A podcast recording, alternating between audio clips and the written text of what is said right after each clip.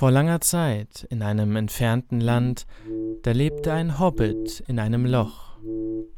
Dieser Hobbit war Paule Schriebfeder. Er war kein gewöhnlicher Hobbit, nein, denn er hatte eine besonders ehrenhafte Aufgabe. Er war Journalist. Tagtäglich bildete er das Geschehen zwischen den grauen Antfurten und Bruchtal ab. Dieses Mal hat er einen Brief bekommen. Jemand möchte auspacken. Dafür ist Paul bis nach Bre gefahren, wo er in der Bar zum tänzelnden Pony seinen Gesprächspartner sucht.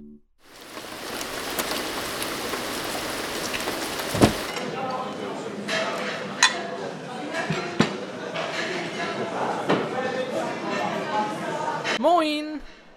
Moment noch, bin sofort da. Ja, ich warte kurz, danke. So, Ja, ja, hi, Paul Schriebfeder. Äh, Ich bin verabredet. Ich suche Herrn Nazgul. Können Sie mir sagen, ob der hier schon ist? ah, der. Ähm, dritter Tisch, da hinten rechts sitzt er. Hinten rechts? Hinten rechts. Ja. Genau. Ah, ich sehe ihn. Danke, danke, ich sehe ihn. Danke. Guten Tag, guten Tag. Sind Sie Herr äh, Nazgul? Ja, man nennt mich Kamul der Dunkle. Aber Nazgul passt wohl auch. Ja, Paul Schriebfeder äh, vom Hobbinger Tageblatt. Ich sollte Sie hier treffen. Sie hat mich angeschrieben. Ah, Sie sind's. Ja klar, setzen Sie sich. Ach, danke, danke. Haben Sie gut hergefunden? Ja. ich wohne hier neben, ja. Ja. So. ja gut, das äh, erleichtert das natürlich. Ähm, Ich hatte oh, einen ordentlichen Ritt hierhin. Ja, Entsch- Entschuldigung, da kommt kurz. Hi, ähm, kann ich Ihnen schon was bringen oder wollen Sie noch ein bisschen schauen? Oh, ich hätte gern... Na, wie spät ist denn? Ja, doch. Ich hätte gerne warme Milch jetzt noch. Äh, für mich gern der Wetterspitze Deluxe, aber ohne Zwiebeln, wenn das geht. Kommt sofort. Danke, danke. Dankeschön. Okay, ja, Sie hatten mich angeschrieben, Sie wollten mich hier unbedingt treffen. Genau. Ähm, es geht darum, wie Sie ja mittlerweile unschwer erkannt haben, bin ich Nazgul hauptberuflich. Ach, Nasgul. Ich habe immer das falsch gelesen. Genau. Wundert, was ein Natzgul ist, okay. Sie würden sich wundern, wie oft das vorkommt. Wird es mit S oder mit Z geschrieben? Mit Z. Und trotzdem Nazgul ausgesprochen? Ja, das ist durch so viele Dialekte gegangen, ich weiß auch nicht. Aber darum geht's nicht. Hm. Und zwar ähm, möchte ich auspacken. Mich belastet dieses Nazgul-Dasein seelisch doch sehr. Ähm, hören Sie, alleine schon der Name Kamul der Dunkle sprüht jetzt Mhm. nicht wirklich vor Lebensfreude. Bevor ich meine Tätigkeit als Nazgul, als Vollzeit-Nazgul aufgenommen habe, hieß ich Eddie. Das ist ein viel lebensbejahender Name und ähm, der passt auch mehr zu mir. Wa- Warum haben Sie damals dann angefangen, Nazgul zu sein? War Ihnen, also wurde das in der Bewerbung nicht erwähnt, was genau gefordert wird? sehen Sie, die sind ein bisschen wie die Armee. Sie gehen äh, genau auf die jungen, jugendlichen Menschen, noch Menschen zu und kapern sie mit genau den richtigen Triggerwörtern. Und ähm, bei mir war das die Schriftstellerei. Hm, und, äh, inwiefern? Fahren Sie bitte fort. Naja, das ist ja schon ein sehr aufregendes, abenteuerlastiges Leben und ich wollte einfach immer gerne schreiben. Und mir haben sie damals gesagt, das könnte ich da ganz gut machen. Will nur keiner lesen. Ja, äh, Sie haben aber auch noch diesen magischen Zauberring bekommen damals. Ähm, war das ein Geschenk? War das so ein Lockgeschenk wie beim Abo oder wie stelle ich mir das vor? Ja, aber das ist auch nur ein Gimmick. Also eigentlich ist das nur ein stinknormaler Ring. Ach, Sie sind gar kein Ringgeist, in dem Sinne ein Untoter. Nee, das ist, äh, das ist tatsächlich alles nur Gimmick. Äh, letztendlich sind wir nur ein paar Leute, die auf schwarz lackierten Pferden rumlaufen. Also, da ist jetzt nichts Magisches. So gar nicht. Ach so, okay. Das über. Oh, So, eine heiße mich für Sie und einen Wetterspitze Deluxe ohne Zwiebeln. dank, danke. Dankeschön. Ähm, das, das überrascht mich jetzt. Ich hatte mir das immer so vorgestellt, also hier in Hobbing, ähm, wir sehen das mehr so als die neuen Reiter der Apokalypse, so nennt man sie ja, und die dienen dem dunklen Herrscher Sauron. Das ist alles recht mystifiziert. Können Sie mich da mal aufklären? Wie lange sind Sie schon einer dieser Ringgeister, was ja dann im Grunde kein Geist ist? Also genannt werden wir natürlich immer noch so, auch wenn keiner von uns ein Geist ist. Wir sind auch nicht neun. Wir sind, äh, ich glaube, mittlerweile an die 30. Äh, das ist ja ein Schichtbetrieb, das ist ein 24-Stunden-Job. Das kann man nicht, also das kann man auch mit den Arbeitszeitschutzgesetzen, das kann man überhaupt nicht äh, leisten. Also da gibt es natürlich eine gewisse Mystifizierung, die uns vorher eilt. Was, muss ich Ihnen gestehen, jahrelang, ich mache das jetzt vier Jahre, um Ihre Frage zu beantworten, ähm, meinen Job auch definitiv einfacher gemacht hat. Denn äh, wenn die Leute Angst vor einem haben, dann äh, ist es schon eine gewisse grundsolide Basis, die sie in so einen Kampf mitnehmen. Ähm, aber grundsätzlich nein, Geister sind wir nicht. Ähm, wir sind keine neuen. Wir haben neun feste Plätze. Es ist äh, niemand darf, also es dürfen nicht zehn Leute gleichzeitig aufs Feld, sonst äh, sägen wir ja an unserem eigenen Ast. Aber ähm, wir sind schon mittlerweile ein eingespieltes Team von knapp 30, 30 Personen. Hm, dieses Angst- und Schrecken-Ding, äh, ich sehe das so ein bisschen im Vergleich mit der Printbranche. Das ist ja eher ein, äh, ja, ein zurückgehendes Gewerbe. Äh, glauben Sie, dass das in 10, 15 Jahren noch gefordert ist oder wollen Sie jetzt dann schon aussteigen oder noch bis zur Pension mitgehen? Wie sieht das aus? Das ist einer der Mitgründe, weshalb ich jetzt hier auch an die Öffentlichkeit gehen möchte, denn ähm, wie gesagt bin ich ja ein eigentlich eher positiv eingestellter Mensch, ein lebensbejahender Mensch und ich möchte, nachdem ich mindestens vier Jahre jetzt ähm, Angst und Schrecken verbreitet habe, zumindest teilweise, ähm, meinen Plan äh, in die Tat umsetzen und äh, diese ganze Organisation aufdecken. Naja, ich möchte einfach meinen Teil dafür tun, dass diese Gesellschaft einen äh, Turn in die richtige Richtung nimmt. Ähm, dafür möchte ich natürlich auch ähm, ein neues Buch vorstellen. Ähm, Carpe Diem von Eddie dem Nazgul. Ähm, das werde ich zumindest, also Nazgul werde ich immerhin weiter noch als, als, äh, als Künstlernamen tragen. Ähm, aber ich hoffe, dass ich tatsächlich so die letzte Generation sein werde, äh, die diese Nazgul-Tätigkeit ausübt. Denn letztendlich sorgt sie nicht für positive Gedanken in dieser Welt. Hm, ich kann es verstehen. Ähm, allerdings sind wir ja nur für Hobbing jetzt zuständig. Deswegen weiß ich gar nicht, ob ich jetzt in der Form darüber schreiben kann. Würden Sie mit Ihrem Buch dann durch Mittelerde touren? Kämen Sie zufällig vorbei in Hobbingen? Da müsste ich vielleicht mit meinem Verlag nochmal sprechen, aber ich glaube, da kriegen wir was gedeichselt, ja. Okay, dann kann ich das irgendwie vielleicht so ein bisschen. Können, können Hobbits lesen denn? So ein bisschen drehen manche. Ähm, das ist eine schwierige Geschichte. Okay, vielleicht, vielleicht mache ich dann eine Lesung. Ja, das, ich, ich kann Ihnen da mal einen Kontakt geben von einem, der hat auch mehrere Bücher. Äh, der Onkel von ihm hat er auch geschrieben.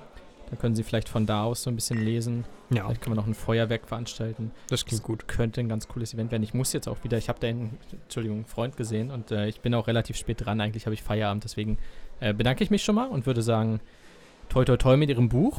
Vielen Dank. Mit Ihrem Ausstieg. Äh, Dankeschön. Ich denke, wir, wir sprechen uns dann auf jeden Fall nochmal, wenn es soweit ist, ne? Ja, da gehe ich von aus. Ja, äh, dann äh, danke für, für das Getränk und äh, schönen Tag noch. Wie, ich habe Sie nicht eingeladen. Also, Entschuldigung, aber das ist ja ein bisschen unprofessionell. Arschloch. Steinwurf im Glashaus. Und damit herzlich willkommen zur 58. Ausgabe von Steinwurf im Glashaus, dem Hildesheimer Podcast für die Welt. Ich möchte beginnen mit einer sehr kontroversen Meinung, die mir vielleicht aufgefallen ist. Es gibt ja im Internet äh, diverse Meinungen, die kursieren über gewisse Dinge. Das macht das Internet zum Teil auch aus. Und jetzt stieß ich neulich auf die Grundsatzdiskussion, ähm, ob man zuerst Cornflakes oder zuerst Milch in die Schüssel tut. Und ähm, das ist ja so ein eigentlich schon too much running gag, um es überhaupt als Frage ernst zu nehmen, weil die Antwort ist ja relativ klar. Das denke ich auch. Dachte ich immer, bis mir jetzt auffiel, Moment. Ich glaube, ich stehe auf der anderen Seite der Mehrheit. Ich möchte jetzt, dass du kurz sagst, was du zuerst in die Schüssel tust. Die Cornflakes. What? Warum? Weil die, also ich bitte dich, das ist, Was? Das ist ja. das ist absolut logisch. Also das Ding ist, du hast äh, die Cornflakes, die äh, sich erstmal unten auf der Schale verteilen. Und wenn du das Flüssige dazu kippst, dann äh, benetzt das oben die erste Schicht und läuft unten in die darunter liegenden Schichten rein, sodass das alles einigermaßen gleichmäßig mit Milch durchgesaut ist. Wenn du das andersrum machst, hast du die Milch und du schmeißt da Cornflakes drauf. Die, die Cornflakes, die auf der Milch landen, die bleiben da ja erstmal ein bisschen liegen. Und du hast dann die erste oder die unterste Schicht in dem Fall, die an der Milch dran ist, die vollgesogen wird und das oberhaft, äh, das, das obere, das liegen bleibt, das ist dann komplett trocken und crunchy und das, äh, Wow, wow, da ist okay, gar keine also- Milch dran. Das ist äh, Stopp, stopp, suboptimal. Stopp, stopp, stopp. Ich habe dreimal gegen das Mikro gehauen. Stopp, stopp. Das heißt Stopp. Jetzt, jetzt, wird, jetzt wird's wild. Das macht gar keinen Sinn. Also, okay. Niemand möchte vollgesiffte Cornflakes, oder? Da sind wir uns einig. Egal ob Schokoflockies oder keine Ahnung Ja. was. Also wenn, wenn sie so weit sind, dass, sie, dass du sie quasi mit der Zunge zerdrücken kannst, dann ist Und das passiert doch genau, wenn ich sie vor der Milch reintue. Nein. Stopp! Ich rede. Ich rede. Redeball ist bei mir. Ich werfe ihn dir gleich zurück. Okay. So.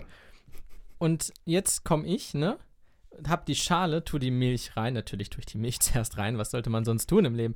Und dann tue ich immer nicht dicke Schichten Cornflakes. Einfach einmal so Cornflakes drauf, dass die oben schwimmen, eine Ebene. Esse sie dann ab. Ich habe die kalte Milch. Milch ist toll. Und dann habe ich knusprige, ich sag jetzt einfach Cornflakes, Cornflakes im Sinne von Müsli, egal was man da reintut, egal ob Lion, Cinni-Minis, schlag mich tot.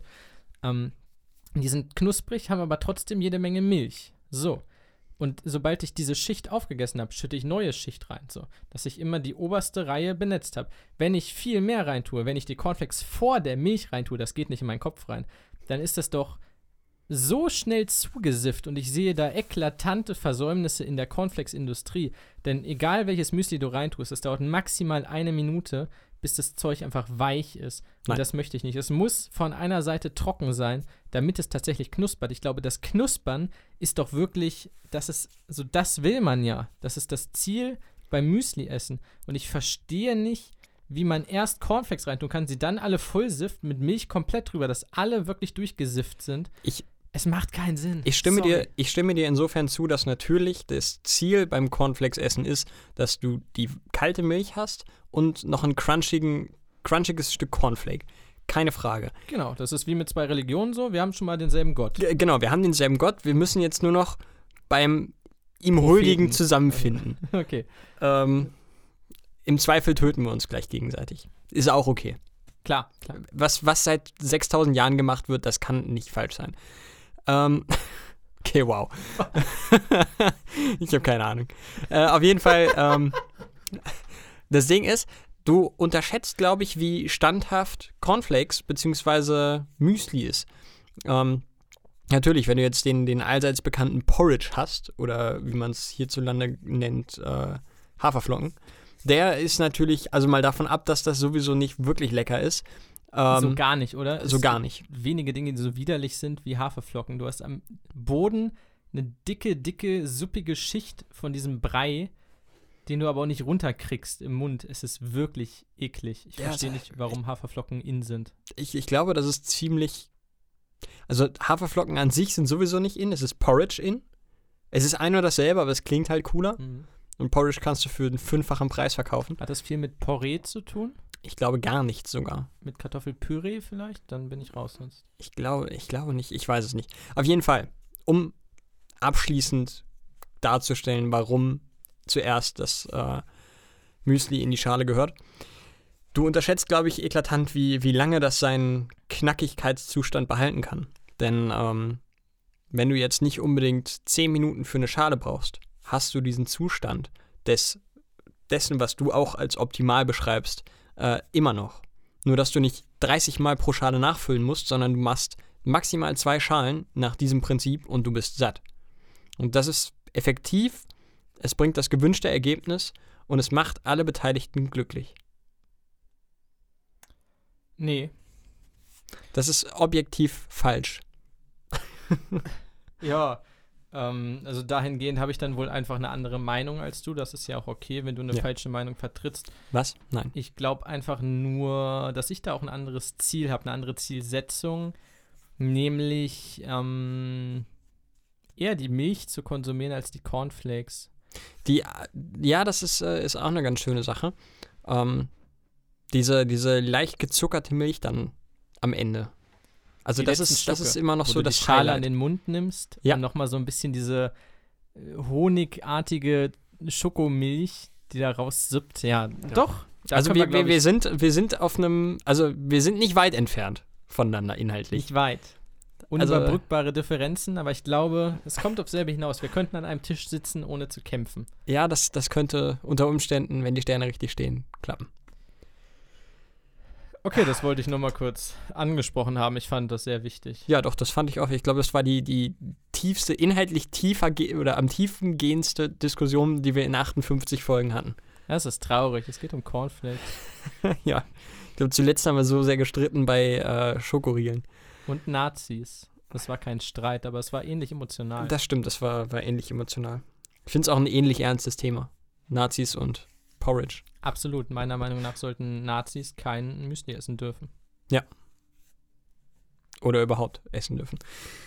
Ja. Ich habe äh, eine schöne Sache gesehen auf YouTube und zwar hat, äh, es tut mir leid für alle, die jetzt äh, bei Football raus sind, aber das fand ich einfach sehr spannend.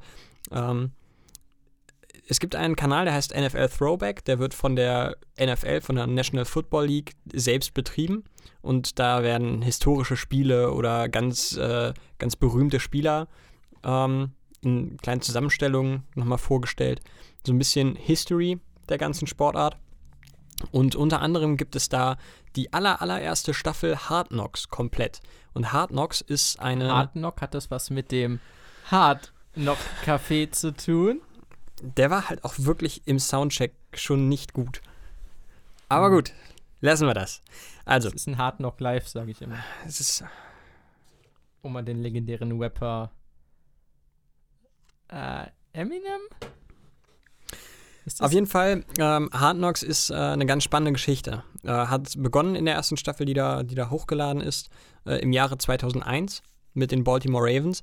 Und was dort passiert ist, du hast ähm, zu Beginn des Trainingslagers vor der Saison, kurz vor der Saison, ähm, hast du 90 Spieler im Kader.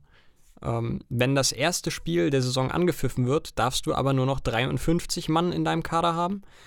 Ähm, was heißt, dass fast die Hälfte der Leute, die im Trainingscamp sind, ihren Job noch verlieren werden.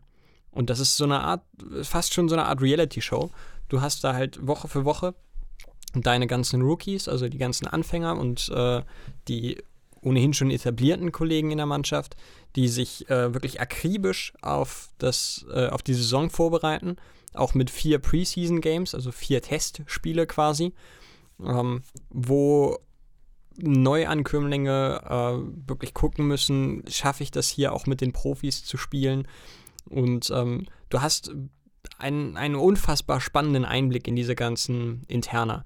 Du hast ein Kamerateam, das bei allen Trainings dabei ist, das bei den Sitzungen mit den Coaches dabei ist, das äh, bei den äh, im, im Umkleide, in der Umkleidekabine dabei ist, äh, vor den Spielen, nach den Spielen. Und ähm, vor allen Dingen auch, das fand ich auch sehr spannend, auch wenn die Gespräche geführt werden mit den Spielern, die es nicht geschafft haben, die rausfliegen. Ähm, und das gibt's komplett kostenlos auf YouTube, NFL Throwback, ähm, Hard Knocks 2001. Ähm, auch gerade diese Staffel irgendwo noch mal ein bisschen mit einem anderen Gefühl zu sehen. Ähm, sie endet in der letzten, letzten Folge, es sind glaube ich sechs Folgen, äh, damit, dass die 53 übrig gebliebenen Spieler der Baltimore Ravens ein Gruppenfoto machen. Und du siehst unten noch, wann sie dieses Foto gemacht haben. Das ist der 6. September 2001. Das ist schon irgendwie, es ist super weird, sich das dann anzuschauen. Ähm, aber auch unfassbar spannend. Also selbst für jemanden, der mit dem Sport vielleicht nicht wirklich viel am Hut hat, ist das eine Sache, die echt so ein paar, paar Einblicke noch wert ist.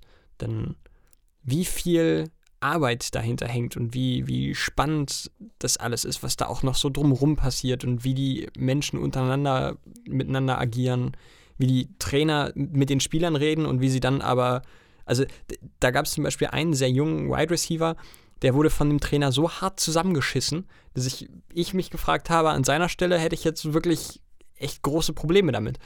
Und äh, Schnitt, er sitzt mit seinen anderen Kollegen zusammen und äh, spricht in den höchsten Tönen von dem Typen und sagt, ey, der, der hat heute schon wieder richtig was gerissen, also den müssen wir auf jeden Fall mit in diese 53 Mann nehmen.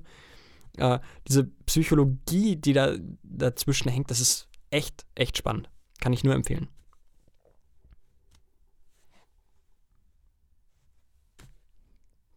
Willst du den Ball jetzt irgendwie aufnehmen oder Nee, lässt du mich hier Football hängen? rollt nicht, deswegen dachte ich mir, Oh, du musst ihn mir schon zuwerfen. wow. Wow, ein Gag der Meisterklasse. Das war, das war, der Masterclass, wie man auch sagt. ja. Wow. wow. Der war gut. Es geht um Masterclass. Folgendes. Die Leute, die hier schon länger dabei sind, gegrüßt seid ihr. Hallo, schönen guten Tag. Auch, dass ihr dabei seid. Toll. Hi. Auch du, ja. Toll. Hi. Ähm, Masterclass ist ein Online-Lernprogramm-Ding Richtung Fernlehrgang. Das ist schon so ein bisschen. Fernstudium. Es, es, es sind so kleine Workshops. Genauso kleine Videokurse im Prinzip. Ausdrücklich gesagt, so, also natürlich ist das nicht bezahlt. Wow, wie gerne würde ich von denen bezahlt werden, aber das wäre der Shit. nein, so gar nicht, ne? Null, 0,0 und deswegen ist alles, was ich sage, halt auch wirklich so meine eigene Meinung. Ich habe lange damit mit dem Gedanken gespielt, mir Masterclass zu holen. Das kostet relativ viel Geld, allerdings deutlich weniger als die meisten anderen Kurse. Das kostet, glaube ich, 200 Dollar für ein Jahr. Ähm, und du hast unfassbar viele Videokurse. Ich sag mal, jeder Dozent in Anführungsstrichen hat eine Videoreihe von vielleicht 20 Videos, a 6 bis 10 Minuten, wo er die ganzen Sachen von seinem Beruf erklärt. Und du hast ganz viel kreatives Schreiben dabei mit wirklich weltbekannten Autoren. Du hast Natalie Portman oder Samuel L. Jackson als äh, Schauspieler, die dir Schauspiel erklären und anhand von Szenen da durchgehen oder dir Dialekte erklären, wie man sich Dialekte aneignet und sowas. Alles. Und ich glaube, Martin Scorsese, du kannst Tennis lernen. Ich glaube, ähm, Rose äh, bringt Basketball bei. Rose von den Bulls damals, keine Ahnung. Irgendwer bringt Basketball bei. Du kannst Golf da lernen, Tennis, alles. Also wirklich, die allermeisten Sachen kann man sich durchklicken. Unendlich viele weltbekannte, ich sag jetzt mal Dozenten, aber sie sind, glaube ich, keine echten Dozenten dann. Mm. Und ich habe lange damit gerungen. Also ich dachte mir schon, okay, du wirst es dir irgendwann holen, weil es interessiert dich. Gerade Schreiben ist eine große, große Leidenschaft von mir. Und ich wollte unbedingt hören, also du kannst tausend Bücher lesen, ne? so baust du ein Buch auf, das ist die Dramaturgie, griechisch, bla bla. Aber wenn dir Leute, die es können, halt in so einem Video das erklären, was richtig und was falsch ist, ist es halt einfach tausendmal mehr. Deswegen dachte ich mir immer, okay, du wirst es dir irgendwann holen, aber du weißt nicht genau wann und warum eigentlich und ob es wirklich so gut ist. Denn wenn du das eingibst oder wenn ihr das eingebt bei Google Masterclass auch irgendwie Reviews oder Bewertungen, sind die durchweg alle positiv. Und das stimmt mich erstmal skeptisch, weil es halt eine Bezahlseite ist, so. Und okay, dann alle positiv. Es könnte hier und da irgendwas im Argen sein. Die Sache ist die, ich hab's jetzt und ich finde bis heute nichts Negatives an dieser Seite. Wie lange nutzt du das jetzt schon? Jetzt eineinhalb Wochen. Und gib mal einen Einblick, was du dir da bisher schon gegeben hast. Natalie Portman. Äh, ich gehe mal davon aus, dass sie nicht das Thema Singen hat, sondern schon Acting. Genau, Natalie Portman erklärt die Schauspielerei. Ähm, wie gesagt, das mit den Dialekten waren, glaube ich, drei Videos, was großartig ist. Da erklärt sie, wie, wie man da rangeht. So. Wenn sie das im Zusammenspiel mit Schauspiel macht, nennt sie ihren Kurs dann Dial Acting? Also ich habe bisher nur Natalie Portman geschaut. Ähm, werde natürlich, weil ich wollte mir jetzt noch nicht gleich die ganzen schreibenden Künstler suchen. Ähm, aber ich werde mich da, du kannst dich durchbingen, klar. Du hast diese ganzen Videos dann halt frei zur Auswahl, kannst sie auch downloaden und offline irgendwann gucken und so weiter. Ähm, es ist crazy. Also es ist so, so gut. Und in meinem Herzen suche ich immer noch irgendwas, was nicht so gut ist, also wo dieser Haken ist an der ganzen Sache. Klar, kostet 200 Dollar. Das ist erstmal eine Hausnummer, das muss man erstmal ausgeben. Aber das, was du als Output bekommst oder für dich als Input, so, ähm, das ist so ultimativ krass und das ist wahrscheinlich mehr, als man jemals gucken kann in diesem Jahr. Weil du ja, klar, kannst du alles hintereinander durchballern, aber dann kriegst du ja auch nichts mit. Also du musst dir gefühlt schon so ein bisschen Zeit nehmen für die einzelnen Videos und dann wirklich aufmerksam dabei, äh, dabei bleiben, denn dir wird was beigebracht. Ich bin unglaublich begeistert von Masterclass. Gibt es da einen Podcasting-Workshop? Ich glaube nicht, du kannst dir wiederum die Videos auch alle als Podcast geben, als Audioversion runter. Ah, nee, nee, das geht natürlich nicht. Auf gar keinen Fall. Das einzig Nervige ist die Werbung. Bisher habe ich es immer geliebt, denn ich wollte überzeugt werden. So, ich bin kein besonders geiziger Mensch und ich wollte, ich habe schon so ein bisschen provoziert, dass mir auf YouTube die Werbung ausgespielt wird. So, ne? Gebt es mir so, überzeugt mein inneres Bewusstsein, macht noch mal ein bisschen mehr. Komm, da geht noch mal ein Spot, um mich so ein bisschen noch dahin zu drücken. Jetzt habe ich es gekauft und habe leider immer noch überall die Werbung. Ja, das äh, ist sowieso irgendwie kritisch, dass du teilweise dann, dann bist du soweit und hast gesagt so, ach komm, dann, ja komm, dann hole ich mir das jetzt. Und dann wirst du aber trotzdem noch mit dieser Werbung zugeschissen. Das ist manchmal super nervig. Aber immerhin, sei froh, dass du nur diese Werbung kriegst, denn die, die ich momentan auf YouTube bekomme, die geht mir tierisch auf den Piss. Das sind irgendwie fünf verschiedene Anbieter, die mir irgendwelche Anlageberatungen geben wollen. Die aber auch wirklich, einer ist nerviger als der andere. Und das ist immer schön, wenn du, wenn du Kopfhörer auf hast und dann kommt, Ist da- hey du. Nee, nicht hey du, ist halt da die so ein Fresse. Typ bei mit einem Kaffeebecher, der in so einem, ich glaube, holländischen Wohnwagen steht oder so gefühlt, an so einer Terrassentür und irgendwie sagt, äh, warte, Aktienmarkt, Börsencrash, ja, die Untergangspropheten, die haben Hochkonjunktur. Ja, ja, so ist einer von denen, ja. Dann gibt es noch Danny Adams. Ey, Leute, ich habe ehrlich, Ahnung, wenn, wenn, mir so egal. kurze Public Service Announcement. Wenn euch ein Dude vor einem YouTube-Video erzählt, wie ihr euer Geld zu verdienen und oder anzulegen habt, dann äh, tut es nicht. Macht es einfach nicht. Gut. Ich habe äh, eine Sache gelernt, die hat mich ein wenig schockiert. Ich weiß nicht, ob mich die Tatsache schockiert hat, dass es so ist, oder die Tatsache, dass ich 23 Jahre auf dieser Welt brauchte, um rauszufinden, dass es so ist. Und zwar das Wort Verkackeiern. Ist ja ein geläufiges Wort. Wird mit G geschrieben und heißt Vergackeiern. Das wusste ich nicht. Das ist crazy, aber man merkt auch, dass du kein Redakteur bist, denn wir Redakteure kennen bekanntlich alle Wörter, die es gibt. Und daher war es mir durchaus bekannt. Ich hatte mir das immer so gemerkt, ähm, ich kenne die Bedeutung ehrlich gesagt nicht. Die kann ich dir gleich äh, erzählen, denn ich habe mir die extra hier hingeschrieben. Okay, ich war ein, ein kleiner Bub in meiner Heimatstraße und da war hinten ein Bioladen, der auch Hühner gehalten hat. Und dann dachte ich mir halt so, Vergackeiern, ne? Also Gackern, Eier, da ist so viel mit Hühnern in diesem Wort drin. Ich habe das immer mit diesem Laden verbunden, irgendwie, Vergackeiern. So, wenn du irgendwie Hühnerkacke redest, halt. Ge geht auch äh, in etwa in die Richtung. Ähm, für mich war es immer klar, dass es Verkackeiern heißt, weil das halt die. Aber das es ist, ist, es ist zwar noch. Das ja, ist es viel ist. zu hart. Nee, es ist nicht. Es, Kack, also Kacke ist ja jetzt nicht hart. Das ist, äh, das ist zwar immer noch vulgär, aber es ist weniger vulgär und weniger hart als verarschen. Also für mich war es immer Verkackeiern. Auf jeden Fall. Zugrunde liegt die kindliche Bezeichnung Gackei für das Hühnerei und möglicherweise die Vorstellung des Huhns, äh, welches durch Gackern den Anschein erweckt, ein Ei gelegt zu haben, ohne dass dies der Fall ist. Sprich, ein Huhn tut so, als hätte es ein Ei gelegt und übertüncht das mit Gackern. Das ist, da, da gibt es wohl diese kindliche Bezeichnung für, für dieses Phänomen, das nennt sich äh, Gackei und daher heißt es Vergackeiern, weil das Huhn dich ja auch verarscht.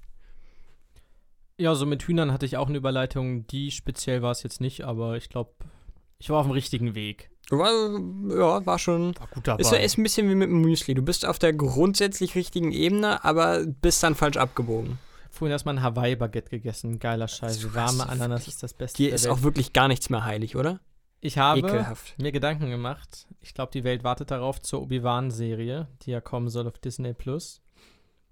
Und Hayden Christensen, haben wir letztes Mal schon gesagt, wurde angekündigt. Der Mann, der in Episode 1 bis 3 Anakin Skywalker spielt. So. Klar kann es ein Rückblick sein, sonst was. Meine Idee ist, nehmt Ewan McGregor und macht ein React draus. Folgendes: Episode 3 ist vorbei, ne? Die Jedi haben verloren, Order 66 sind alle tot, müssen ins Exil, blub. Und Ewan McGregors Obi-Wan, er sitzt jetzt auf Tatooine und wartet ungefähr 20 Jahre, bis Luke endlich mal scheiße erwachsen ist und er irgendwas tun kann. Und sitzt halt in seiner Hütte Und jetzt kommt jemand vorbei vom, keine Ahnung, Rebellenblatt oder so oder die Tatooine-Zeitung, keine Ahnung, und sagt, ey, du bist doch Obi-Wan aus den Klonkriegen, ne? Wir veröffentlichen nicht, dass du hier lebst und so, aber wir wollen online React-Format starten. Reacts gehen gerade durch die Decke. Und es ist quasi das Format, du nimmst Ewan McGregor, ne, den Schauspieler, als Obi-Wan, der einfach auf die Serie The Clone Wars reactet. Die sie mit Hayden Christensen und Ewan McGregor wiederum nachspielen, in echt nochmal, die Animationsserie. Und er reactet quasi in dieser Disney Plus-Serie auf Szenen aus Clone Wars und sagt dann auch so, oh ja, das, das war geil und so. Und das wissen viele gar nicht, aber bei der Schlacht da, da habe ich das Lichtschwert eigentlich nur geworfen und da war ich gar nicht dabei. Und er gibt dann so ein paar Insights. Und das ist dann einfach so eine bunte React-Serie, wo Obi-Wan einfach auf random Clone Wars-Kriege reactet. Ja, also mich holst du damit jetzt gerade nicht so ab. Ich bin komplett begeistert. Es ist wirklich nur er in dieser Hütte, der auf so einen Fernseher guckt, aber du siehst auch gar nicht, was er da guckt. Vielleicht hast du so eine Soundspur oder so. Es ist wirklich ganz rudimentär gemacht, wie in so einem schlechten Twitch-Stream. Vielleicht kann man auch irgendwie Subs für Obi-Wan oder so abgeben oder so ein paar Donations, damit er sich da ein neues Schafsfell kaufen kann. Keine Ahnung. Finde ich komplett geil. Gut, also mich holst du damit nicht ab. Schade. Ich, ich kann es nur nochmal wiederholen. Aber gut, ich bin ja auch kein, kein Star Wars-Experte. Ne? Ja, ich glaube, die hole ich damit noch weniger ab. Das befürchte ich auch, aber ich will mir nicht anmaßen, das einschätzen zu können. Ja, ich habe meinen Pulver verschossen. Man merkt's. Ah. ja, wir haben äh, in dieser Woche, wenn ich mir das äh, einmal anschaue, selbst innerhalb unserer drei Rubriken, Serien, Filme, Spiele, insgesamt eine einzige News. Dann, dann lassen wir, okay, Hi Jan, wie geht's dir? Alles gut bei dir? Wir lassen dieses Mal einfach noch die neuen Jingles raus, die eventuell bereit liegen, vielleicht aber auch nicht. Die auf jeden Fall schon seit letzter Woche bereit liegen. Wir wollen nur den Spannungsbogen spannen. Absolut.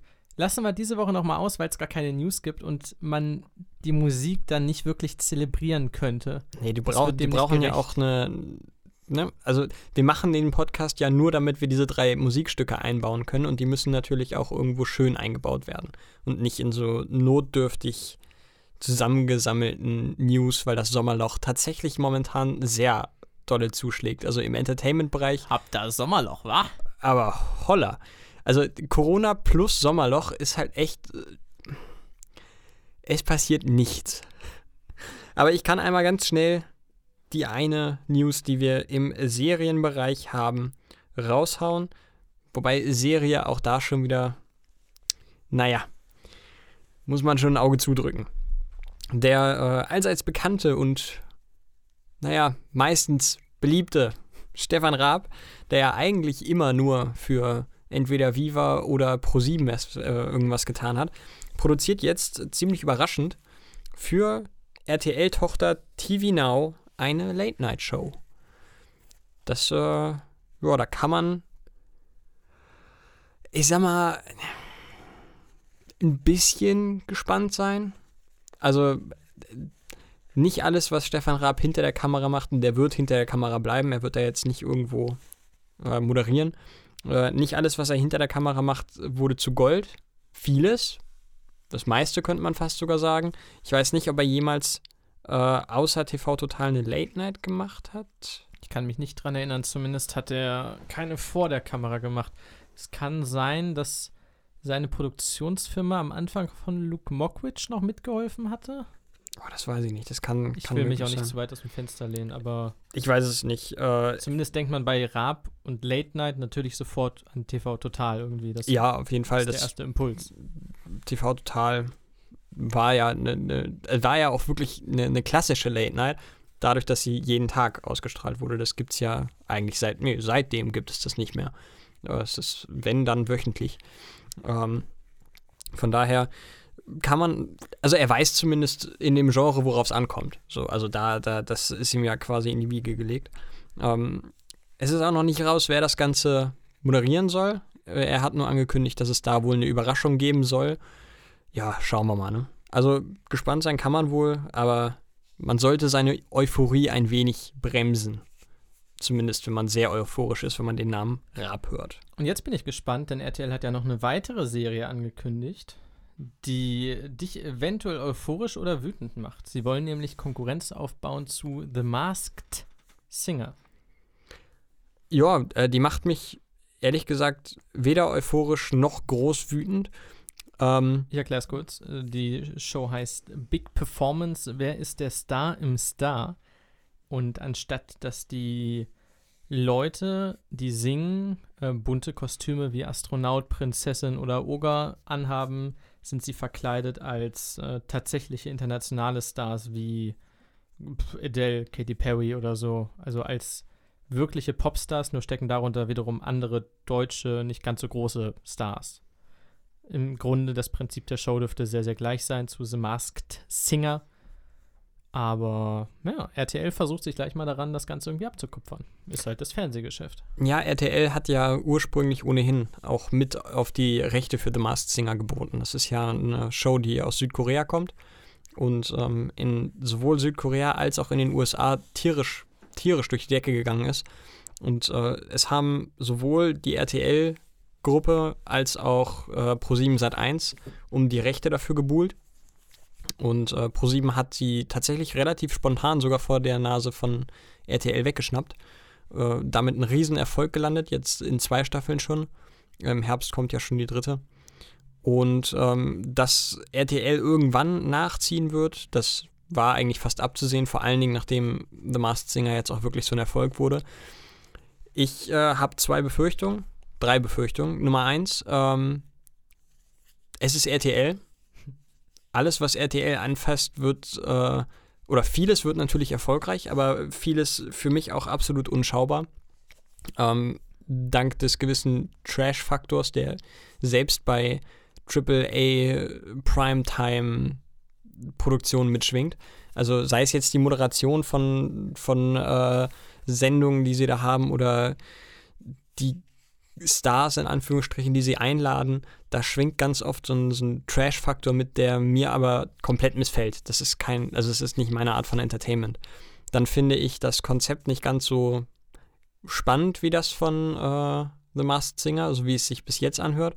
Ähm, ich finde das Prinzip, sich komplett ganz Körper zu verkleiden, einfach irgendwo ein bisschen schöner, als äh, übergeschminkt zu werden. Auch wenn die grundsätzliche Idee äh, zu sagen, ja, wir schminken den jetzt zu dem Künstler, den er performt, die finde ich äh, eigentlich ganz spannend. Aber ähm, das wäre mir dann auch irgendwann zu viel, glaube ich. Also Ich ich, gucke jetzt The Masked Singer, das finde ich ganz schön so. Ich glaube aber, ich werde dem nicht mal wirklich eine Chance geben. Ich weiß nicht, wie sehr sich das unterscheidet, wenn du jemanden schminkst. Wenn du jetzt ähm, Inka Bause, gibst du eine? Hieß die so? Ja. Wenn du die jetzt als Adele schminkst. Du siehst doch trotzdem, wer das ist, oder? Oder haben die wirkliche, also hat die dann wirklich eine plastische Adele-Maske auf? Keine Ahnung. Ich stelle mir vor, auch wenn du jetzt, äh, nehmen wir mal kreativ Tom Beck oder so, du siehst halt, wer das ist. Also tatsächlich ohne diese Ganzkörpermaskierung stelle ich es mir sehr schwierig vor zu verstecken, wer das ist. Also ich glaube, ich würde da erstmal ein paar Infos abwarten, Ja, wie ich das weiß es nicht. funktioniert. Ist halt ein Versuch, ne? Kann man den Ja, klar. Klar, das äh, ist ein Versuch, den müssen sie irgendwo auch machen. Allein schon nachdem sie jetzt gesehen haben, wie gut das wirklich angenommen wird. Ähm, ja, ich denke nicht, dass ich mir das anschauen werde. Vielleicht für den Podcast die erste Folge, um zu berichten. Mal schauen. Schauen kann man auch auf die neue Website, die heißt äh, Nindo. Nindo, genau, Nin, Nindo. Nindo. Einfach nur Nindo. Nindo.de. Die hat Wieso erschaffen, der blauhaarige Schlawiner. Und zwar ist dies eine kostenlose Website, die Social Blade meiner Meinung nach ersetzen soll oder eine Alternative dazu bieten soll. Kurz gesagt, Social Blade, da kann man die Kanäle eingeben, egal ob YouTube, ich glaube Instagram inzwischen auch und alles, ne? Ja. Ähm, du gibst Social Media Kanäle ein und dann bekommst du angezeigt, wie viele Abonnenten, wie viel Abonnentenzuwachs, äh, wie viel Geld könnte er eventuell verdienen, von einer Spannweite von irgendwie 4 Euro bis 80.000 pro Woche. Ja. Und natürlich ganz viele Listen. Wer ist gerade beliebt, wer ist nicht beliebt, wer hat die meisten Abonnenten in dem Bereich und in dem und wer bekommt die meisten Likes innerhalb einer Woche und so. Und das, da hat sich Wieso jetzt hingesetzt und mit dem Team eine neue Website gebaut innerhalb von zwei Jahren. Was krass ist, das hat er als Projekt einfach nebenbei betrieben. Der Typ hat halt ein Informatikstudium mit 1,0 abgeschlossen, das kann man mal eben machen. Und es ist geil, muss ich zum zweiten Mal heute sagen. Es ist eine wirklich hübsche Website, sehr clean, sehr schön gehalten. Ähm, sie ist deutlich besser als Social Blade, weil A, keine Werbung und kostenlos. Und B, ähm, es ist, man kann nicht alle Features jetzt aufzählen, könnt ihr euch gerne das Video von Wieso anschauen, der hat das alles erklärt. Aber es ist alles so ein bisschen echter. Also alles, was bei Social Blade so ist, da sind ja auch ganz viele tote Kanäle noch drin. YTT ist, glaube ich, immer noch Sechster bei den deutschen abonnierten Kanälen oder so.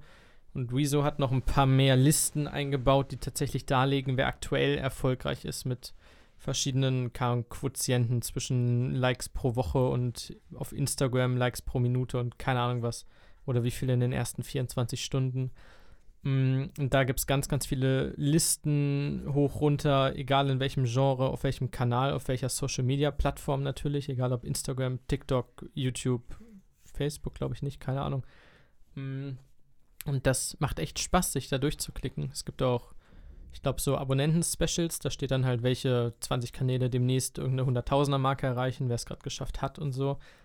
Also wenn man echt mal 10 Minuten Langeweile hat, sei es nur empfehlen, sich mal auf nindo.de reinzuklicken und einfach diese Listen durchzugehen.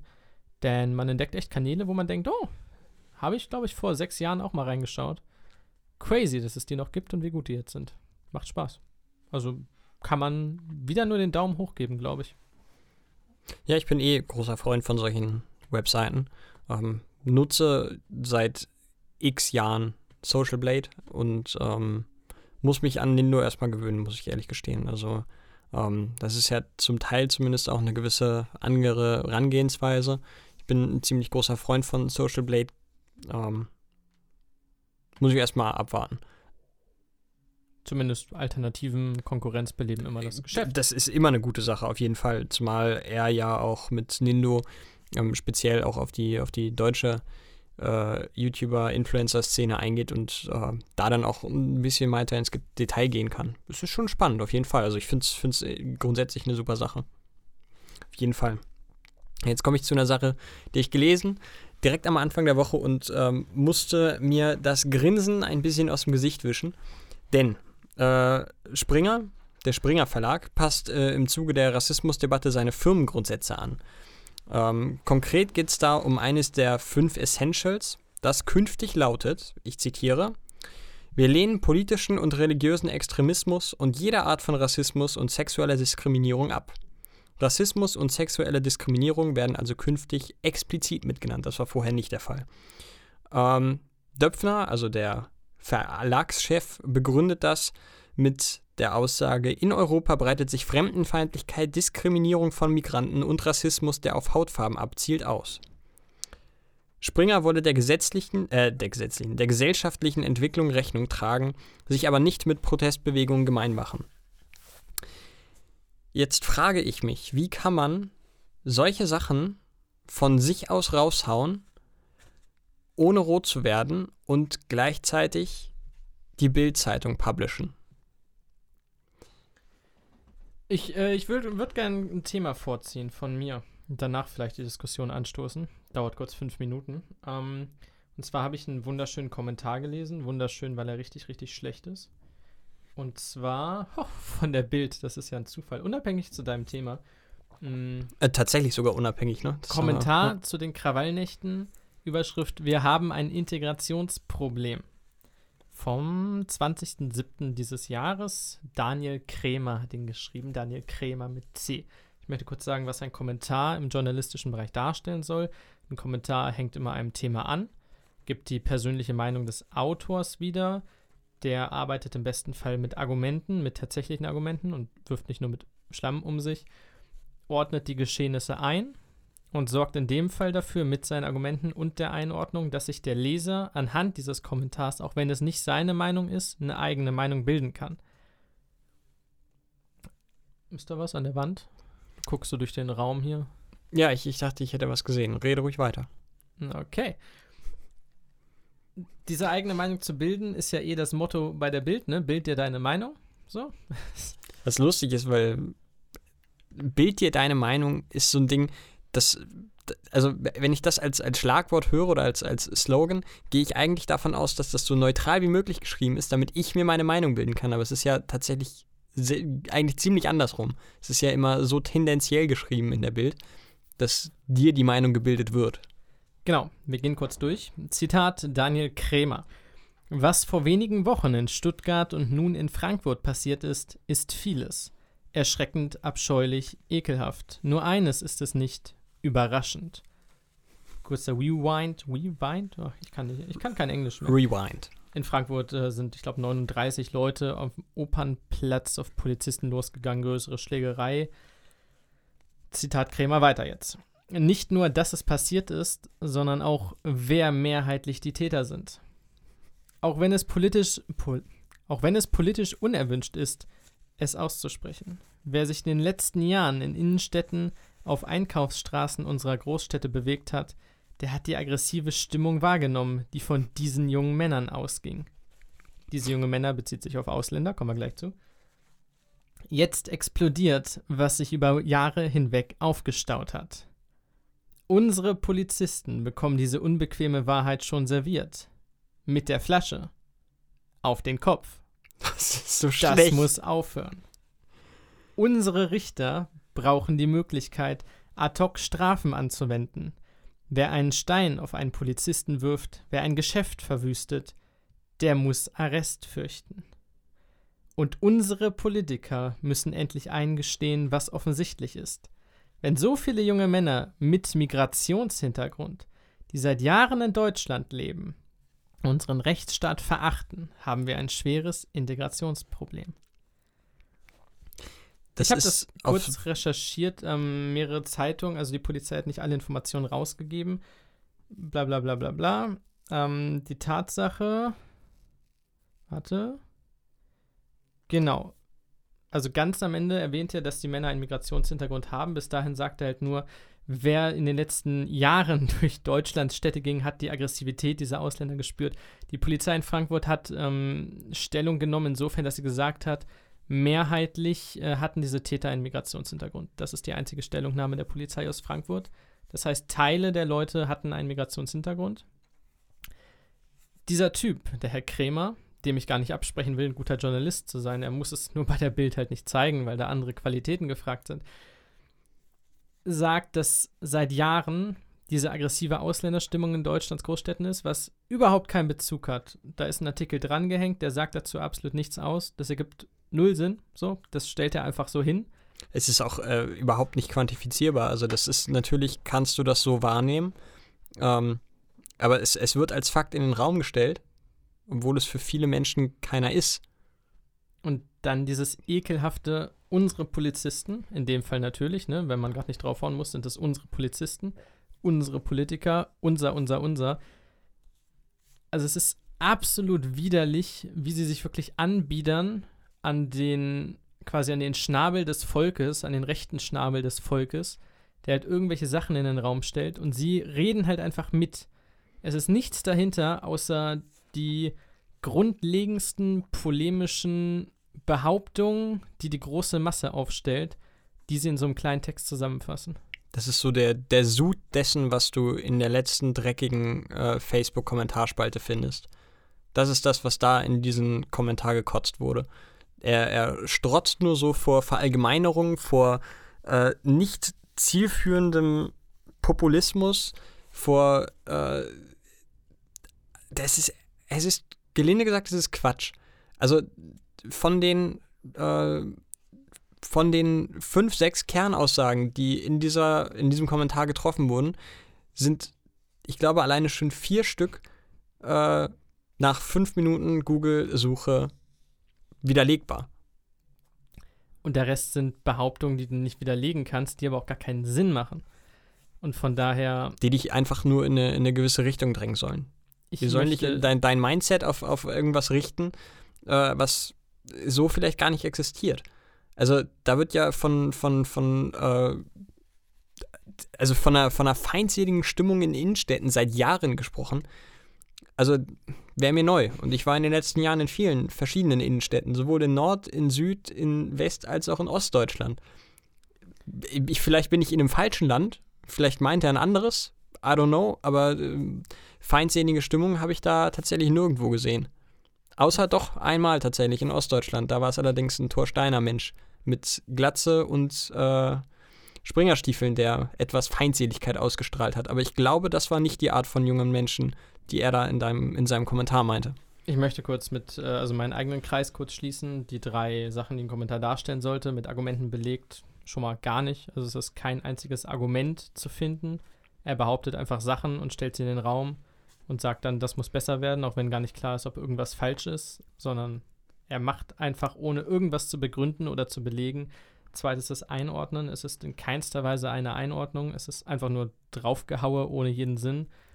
Und zum Dritten, der Leser wird zu einer eigenen Meinung ermutigt.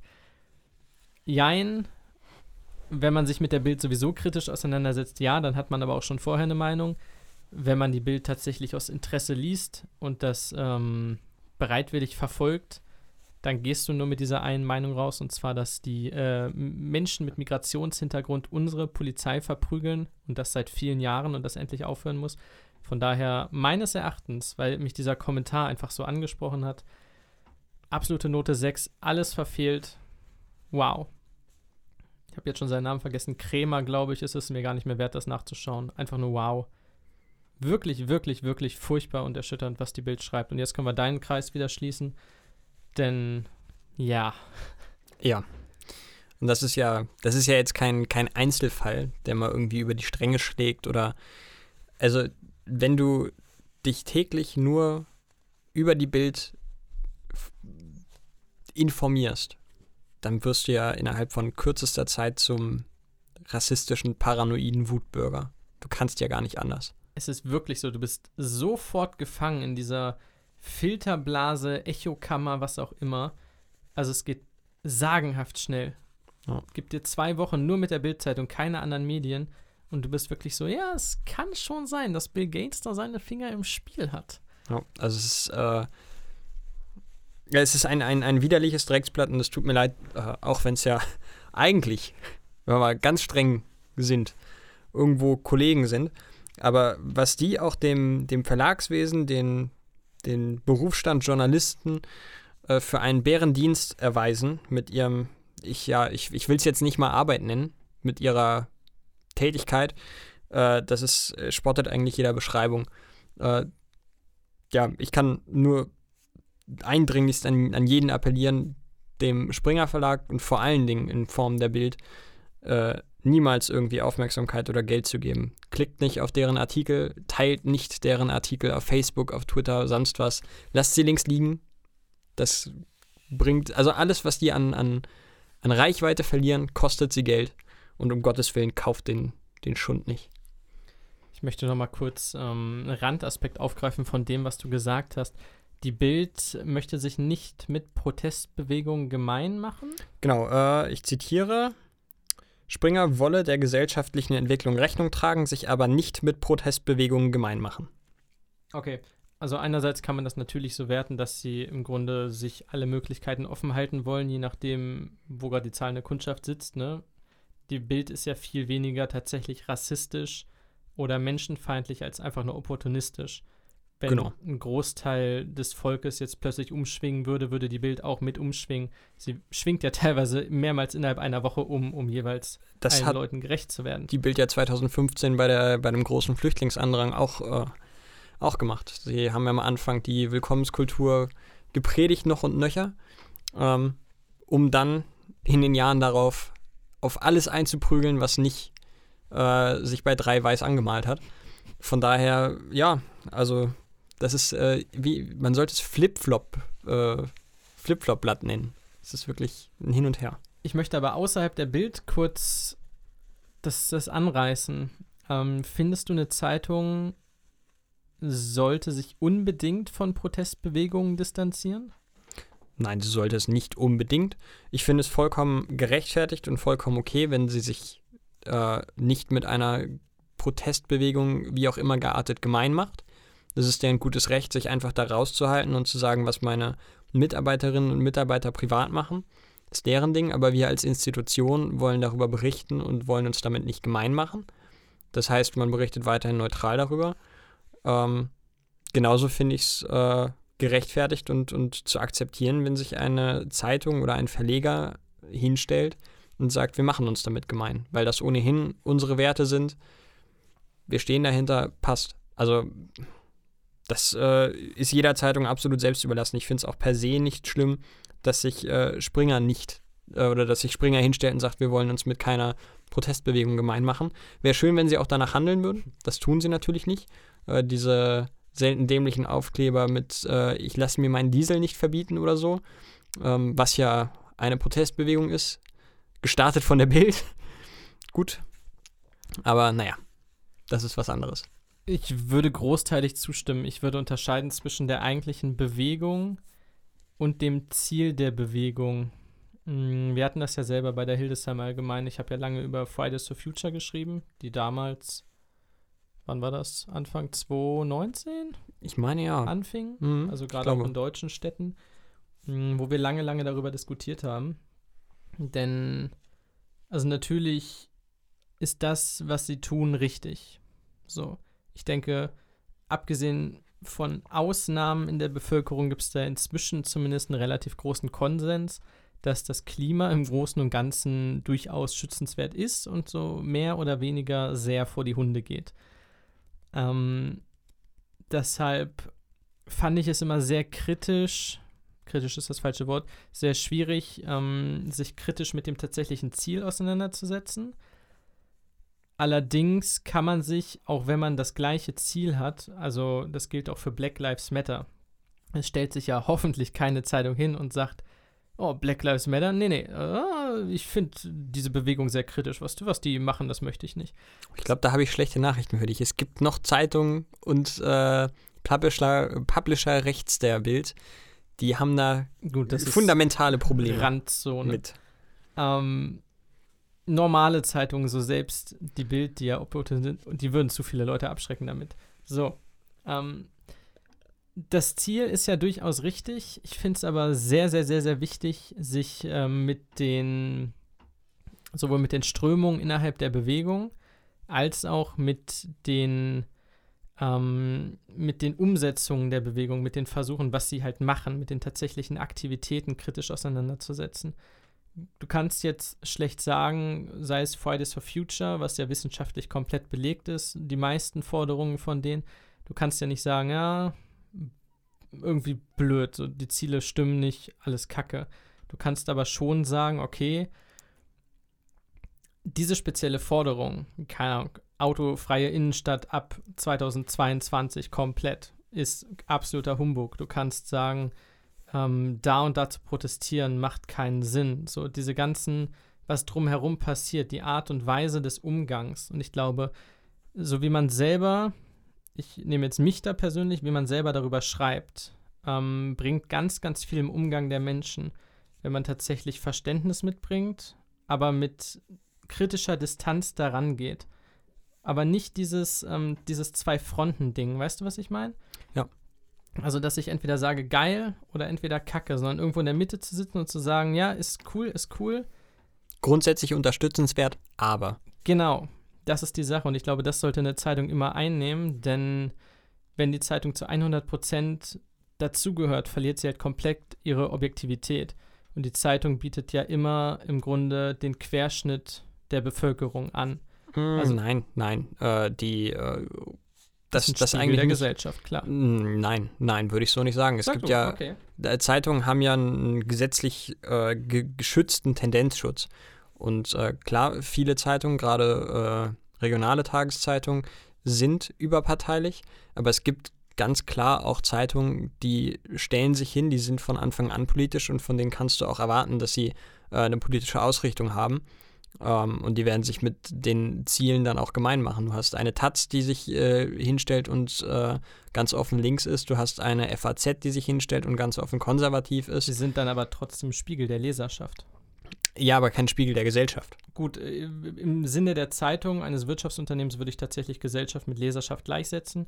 Eine der Zeitung regionalen Zeitung zumindest. Äh, Also da ist es auch vollkommen sinnvoll, sich nicht politisch hinzustellen, äh, sondern wirklich äh, sich überparteilich äh, aufzustellen und zu sagen, ähm, wir berichten hier neutral über alles, was passiert. Denn es braucht keine, keinen Pforzheimer Boten, der sich nur mit linken Themen beschäftigt und dann noch den Pforzheimer Kurier, der sich nur mit konservativen Themen beschäftigt und keiner kümmert sich um die ganz normalen Themen, die nicht politisch aufgeladen sind. Ähm, von Ich bin daher, jetzt gedanklich tatsächlich auch bei überparteilichen Zeitungen. Ich finde, alle anderen haben ihre Zielgruppe, sind aber für den Normalo-Bürger schwer zu konsumieren, weil es halt immer in irgendeine Richtung geht. ja, weiß ich nicht, ob das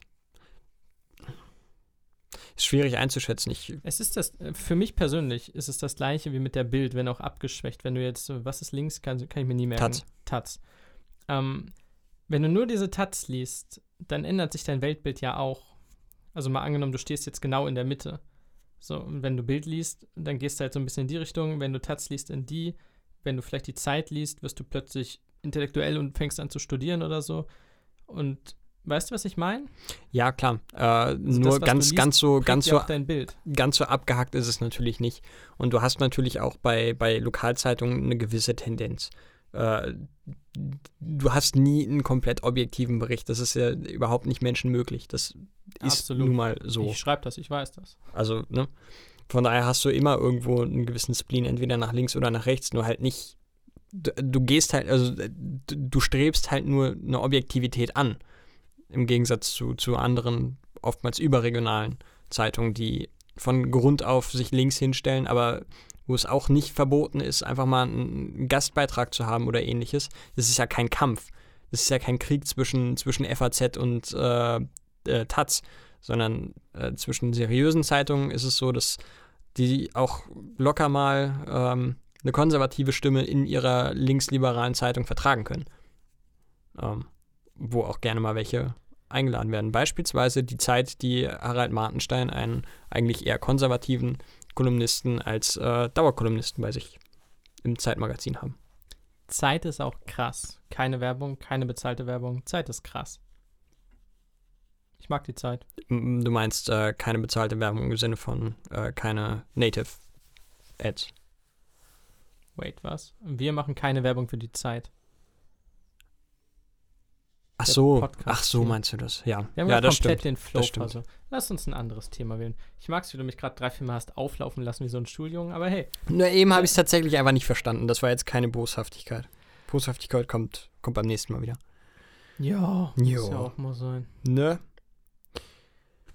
Wunderbar. Machen wir Halbzeit? War nur ein Spaß. Wir sind fast durch, liebe Freunde. Oh ja. Willst du zuerst oder soll ich? Dann kann ich das zuerst. Das ist auch kein großes Thema. Ich fand es nur ganz spannend zu erwähnen. Äh, und zwar gab es äh, von der AGF wieder eine ähm, Arbeitsgemeinschaft Forschung oder whatever. Ich weiß es nicht. Ich, ich habe das in der Ausbildung sogar mal gehabt. Ich, Recherche ist sehr wichtig für Journalisten. Ja, ich weiß nur, dass, den, dass es vertrauenswürdiger Laden ist und deswegen konnte ich mir die Zahlen da nehmen. Und zwar geht es um die Smart-TV-Nutzung der äh, 14- bis 29-Jährigen. Insgesamt sind es nur noch täglich 64 Minuten, was wirklich nicht viel ist, wenn man sich überlegt, dass, glaube ich, die Grundgesamtheit aller Menschen über 14 äh, noch bei 263, 264 Minuten waren. Ähm, also 64 Minuten schauen 14- bis 29-Jährige äh, TV am Tag, davon 12 Minuten durchschnittlich Netflix und 6 Minuten YouTube. Da bleibt jetzt nicht mehr so elendig viel für das klassische Fernsehen.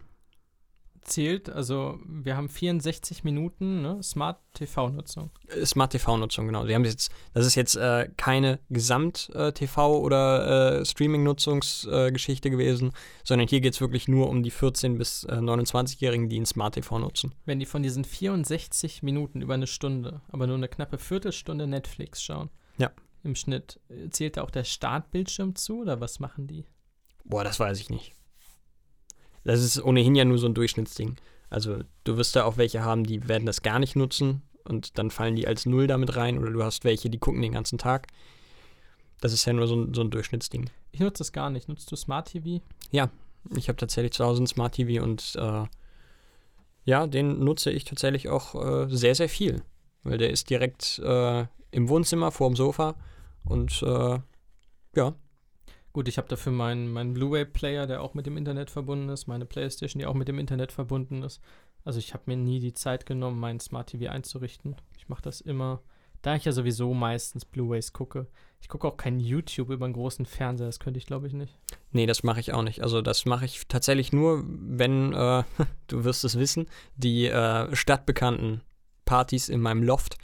Ähm, wenn wir da im, im äh, Wohnzimmer sitzen und da dann äh, das ein oder andere alkoholische Getränk zu uns nehmen, läuft darüber Musik. Oder einen Ähm, Kakao. Oder ein Kakao. Vielleicht auch eine warme Milch mit Eddie, dem Nazgul. Ähm, nee, also das ist tatsächlich äh, ganz angenehm, weil du da, du hast da ja auch direkt eine gewisse Soundqualität, weil Smart TVs ja schon schöne Lautsprecher haben. Ähm, und i- beim, bei meinem oder bei unserem ähm, Smart TV war auch direkt eine Fernbedienung dabei, wo ein äh, Netflix-Button drauf ist. Sprich, ich muss wirklich nur auf einen Knopf drücken und Den sofort ist Netflix gestartet. Also einfacher wird's nicht mehr. Von daher ist schon. Wir nutzen den sehr, sehr viel und das ist wirklich ein geiles Ding. Aber es geht nicht immer um Einfachheit. Manchmal geht es auch um den Genuss am Film selber. Und dafür, liebe Freunde, sollte man ins Kino gehen. Wo ich wieder war. Ach, es war so wunderbar. Wie lange war es her das letzte Mal? Also, dass Monate. du einen Film gesehen hast? Ich glaube, Anfang Je Februar war ich das letzte Mal. Oder Mitte Februar. Dann kam die ganz, ganz lange Krise. Und jetzt, Mitte, Ende Juli, bin ich wieder gewesen an zwei Tagen zweimal. Guter Schnitt erstmal, guter Start für so lange Abstinenz. Ich habe, das möchte ich zunächst sagen, weil ich letzte Woche Kim Caramella, die eine Ex-Hildesheimer YouTuberin genannt habe, der Vollständigkeit halber in dieser Woche den zweiten nennen, Artus Weichert mit seinem Kameramann, habe seinen Namen vergessen. Der hat aber einen Kameramann und die habe ich gesehen und ich habe die noch nie gesehen in Hildesheim. Die machen ja sehr viel Vlog-Kram, Skateboarding, ne, und ganz viele Videoaufnahmen quer durch die Stadt und in jedem Video siehst du halt, wie die durch die Innenstadt laufen und irgendwas tun. Ich habe sie gesehen am Kino. Also ich habe sie jetzt nicht getroffen, ich war auch nicht bei ihnen, ich bin ihnen auch großräumig aus dem Weg gegangen. Aber surreales Erlebnis, kann ich dir sagen. Surreal. Die sehen im Fernsehen ja so viel größer aus. Wirklich, äh, Artus Weichert ist nicht besonders groß, glaube ich. Ich habe ihn so aus der Distanz gesehen. Ich hätte ihn mir deutlich größer vorgestellt. Ja, es ist, ich, ich finde es einfach erschreckend. Also, es heißt erschreckend, nee, nicht mal unbedingt. Aber ich finde es äh, beeindruckend, äh, dass wir doch jemanden. Also, ich glaube, das ist. Ich weiß nicht, wer hier sonst noch groß wohnt. Ich weiß von einem äh, bundesweit bekannten Promi, der in Hildesheim wohnt. Äh, ansonsten ist er, glaube ich, der, der größte, Möchtest du den Namen sagen? Mirko Slomka, ähm, ist er, glaube ich, der, der größte äh, Promi, den es hier so gibt. Zumindest hat Mirko Slomka hier mal gewohnt. Er kommt aus Lühnde, das ist nördlich von Hildesheim. Ich weiß nicht, ob er hier wohnt, keine Ahnung. Äh, Vielleicht bin ich da auch einem Hoax aufgesessen, aber ich meine, das mal mitbekommen zu haben. Oh, kann sein. Ich glaube, hier wohnen viele Promis. Die schätzen die Ruhe und Abgelegenheit Wir, Hildesheims. wir beide zum Beispiel. Wir sind ja wir auch beide. Wir neue Influencer. gesetzt. Ich war zweimal im Kino. Schnell jetzt durch. Erster Film ganz Akimbo mit Harry Potter. Krasses Ding. Nenn ihn bitte Danny Radcliffe. Ja. Der tut mir immer so leid. Ja, äh, Leute, wenn ihr schon immer mal. Äh, oh Gott, ich habe den Satz vorbereitet. Ich fange nochmal an. Spontan.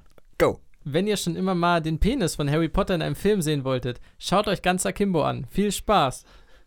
Boah, Spoiler. Ja, an einer Stelle ist tatsächlich der Schniedelwutz zu sehen.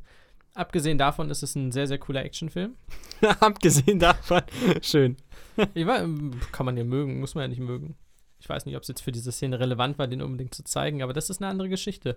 Es ist nämlich eine ziemlich coole Geschichte. Ich würde sagen, eine Mischung aus äh, Nerf, falls den jemand gesehen hat. Da geht es um so ein Handyspiel. Are you Watcher or Player? Are you Watcher or Player? Dann musst du so Spiele machen und die Welt guckt dir im Livestream dabei zu und du musst halt immer höher gehen und so. Ähm, so ein bisschen in die Richtung geht es. Du hast den in Radcliffe, der ist ein Trollhunter, der beleidigt halt online irgendwelche Leute. Und es gibt, äh, also er beleidigt quasi die Trolls, ne? Er provoziert die Trolls. Er beleidigt die Leute, die andere beleidigen. Und es gibt dieses Spiel, habe den Namen schon wieder vergessen, Skills, Skins, keine Ahnung, ähm, bei dem Leute gegeneinander antreten. Auf den Tod meistens. Das ist ein sehr illegales Spiel, aber trotzdem schaut die halbe Welt zu, muss man nicht weiter hinterfragen. Und die sind sehr, sehr böse, die Leute, die dieses Spiel machen. Offenkundig, denn sonst würden sie keine Leute auf den Tod gegeneinander hetzen. Und die sind dann profitorientiert und die merken dann irgendwann, okay, dieser, dieser Harry Potter, der beleidigt uns alle. Dann kommen wir dem nochmal auf die Schliche und das ist jetzt kein Spoiler-Alarm, immer noch nicht. Ähm, die suchen ihn dann zu Hause auf und schrauben ihm Pistolen an die Hände, also durch die Hände wirklich die Pistolen. So, er hat 50 Schuss in jeder Hand, kann aber halt überhaupt nicht schießen. Es ist äh, teilweise sehr skurril und sehr, sehr witzig, weil er die ersten Schüsse, die er abgibt, sind halt, also es ist ihm sehr laut und er ist sehr, sehr, sehr schlecht und das macht großen Spaß. Und so muss er dann gegen völlig irre Gegner kämpfen, die am Ende aber auch nur gegen die große Organisation kämpfen wollten eigentlich und alles geht drunter und drüber.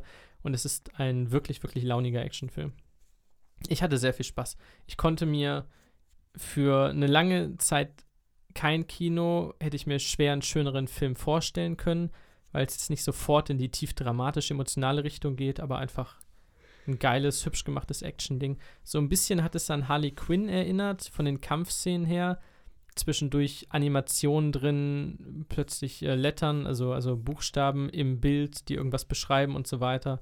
Ist so ein bisschen künstlerische Freiheit drin, sehr, sehr geiler Soundtrack. Macht wirklich Spaß. Cooles Erinnert Ding. von der Erzählung her tatsächlich auch gerade so ein bisschen an ähm, Zombieland.